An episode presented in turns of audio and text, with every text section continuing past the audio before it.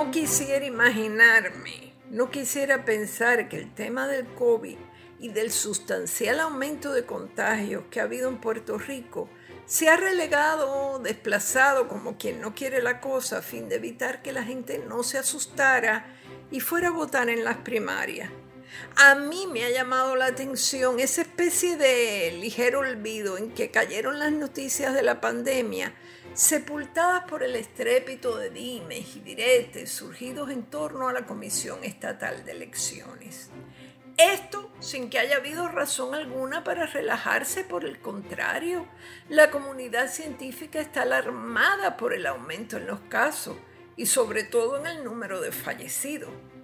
El jueves, la gobernadora posponía hasta el lunes la orden ejecutiva con mayores restricciones, lo que significa un triste retroceso, pero no es otra cosa que lo que nos hemos ganado durante la fiesta que ha sido todo el mes de julio.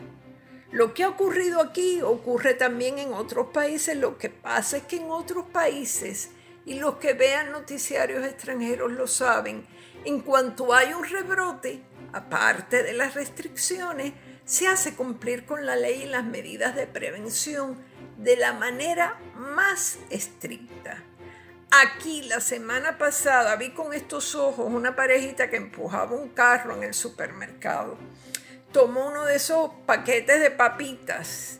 El hombre lo abrió y ambos se quitaron las mascarillas para comer sin ningún pudor mientras se paseaban por las góndolas. Todos hemos visto paquetes vacíos de frutas o de golosinas en los anaqueles, pues la gente las come y luego abandona el envase para no pagar. Pues a esta pareja, que aparte de andar sin mascarilla, se llevaban las papitas a la boca con las manos sucias, el guardia de seguridad del establecimiento les llamó la atención y les advirtió que debían volver a taparse boca y nariz. El que estaba infringiendo las normas sacó pecho frente al guardia y de verdad me pareció que habría una discusión violenta se quedó desafiándolo con la mascarilla abajo y continuó masticando las papitas como si tal cosa, lo mismo la mujer que lo acompañaba. Un par de homínidos, no se puede decir otra cosa de ellos.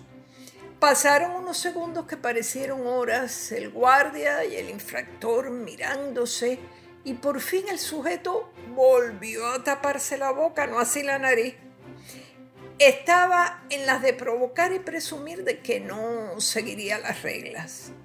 Cuando se alejaron un poco fui donde el guardia y le pregunté si había notado lo desafiante que se había puesto el sujeto. Es así, me contestó. Eso pasa aquí todos los días. Y ese es el problema, no se impone el orden. Yo sé que pueden salir defensores de los derechos civiles, blandiendo argumentos acerca del derecho de abrir el paquete de papitas, quitarse las mascarillas y encima retar la autoridad con esa mirada típica de quien está dispuesto a caerle encima a cualquiera. Pero sin sanciones, sin consecuencia de los actos, sin hacer cumplir con las normas de prevención, aquí vamos derechito al desastre, a los hospitales desbordados, a los confinamientos más severos, al sufrimiento. América Latina vive sus momentos de mayor incertidumbre, esperando por una vacuna rusa, americana, china o del lugar que sea. Si bien no les hace, daño tampoco les hará. España ha cerrado ciudades y barrios que están vigilados día y noche por la policía. Los, positivos asintomáticos son rastreados, llamados constantemente a su casa y si no los encuentran, se lanzan alarmas para localizarlos.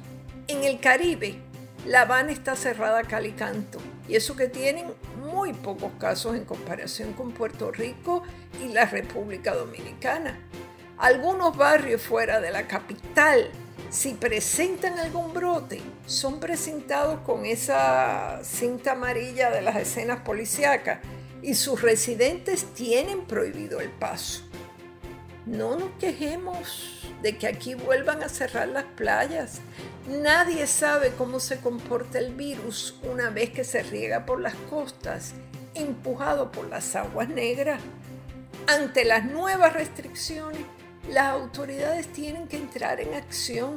No puede estar la gente haciendo lo que le dé la gana.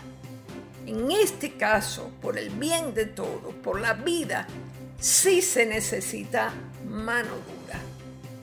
Esto ha sido Maldita Montero. Hasta la próxima semana.